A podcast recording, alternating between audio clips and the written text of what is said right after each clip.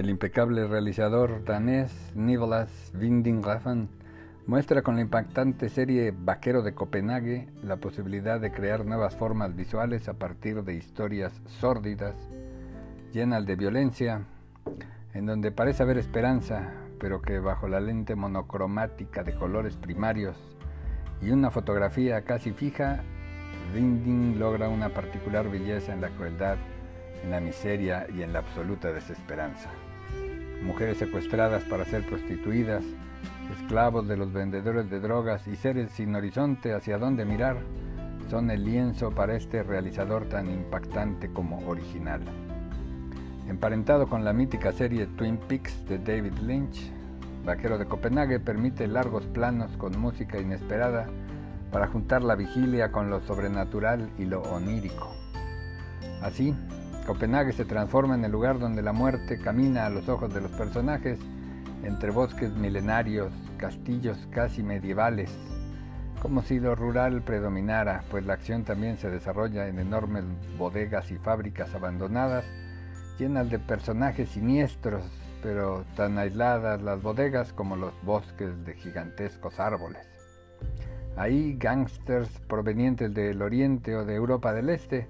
luchan por el poder ante las habilidades de combate y percepción casi mágicos por imbatibles de la delgada Mew, el verdadero vaquero de la serie.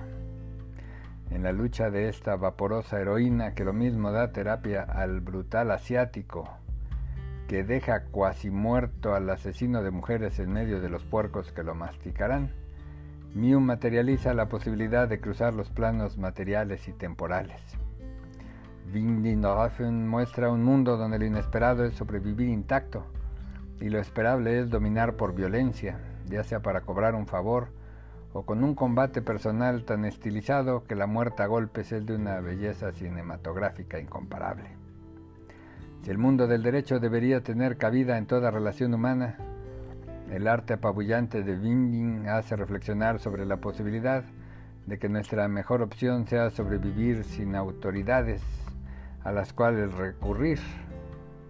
Incluso el abogado, admirado y respetado por los gángsters, se hinca para suplicar a la impasible Mew, justiciera indirecta que mata por encargo, pero que ajusticia a salvajes depredadores humanos.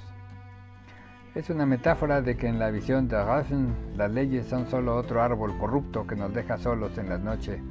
del interminable bosque de este mundo pleno de arte cinematográfico emparentado fotográficamente con David LaChapelle por su complejidad visual, pero también por su metáfora múltiple. A unos cuantos kilómetros de Copenhague, Suecia es el escenario de las aventuras literarias del detective Martin Beck, creado por Max Volat y Per Balou. En El asesino de policías se combinan dos historias, la muerte de una mujer a manos del amante, y la azarosa aniquilación de unos policías que se divierten en molestar y abusar de los jóvenes suecos. Si la percepción del vaquero de Copenhague es que todos son víctimas o victimarios, los policías suecos, incluso los de las provincias lejanas, se decantan por repudiar esta idea. La vida no puede ser como una película de gángsters con solo dos clases de personas, piensa uno de los policías al ver a sus jefes burócratas que suponen la labor policíaca como un despliegue de fuerza apabullante, sin percatarse que la violencia estatal no evita la comisión de más delitos. Si Vinnig nos lleva al mundo de las pesadillas hermosas, el detective Beck nos regresa al crimen a pie, por razones comprensibles aunque injustificables. Aquí los burócratas se dividen entre los eficaces y los inútiles extremos, incapaces de bajar de la patrulla para no trabajar de más, casi como el copista Bartleby de Melville o el secretario judicial que firma sin revisar. Y unos deben hacer el trabajo de los otros,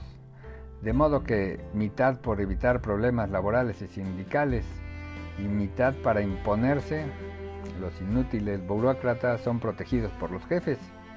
quizás porque estos se reflejan en aquellos.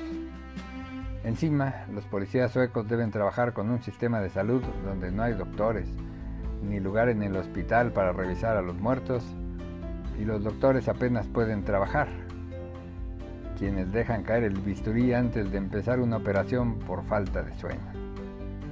La irrealidad de la vaquera Mew se traslapa al mundo literario sueco, donde los pocos policías empeñosos resuelven crímenes a pesar de sus subalternos y superiores, inútiles ambos para el trabajo básico de tener empatía con el ciudadano, incluso con el involucrado en un asesinato, o de hacer respetar el Estado de Derecho al detener a un sospechoso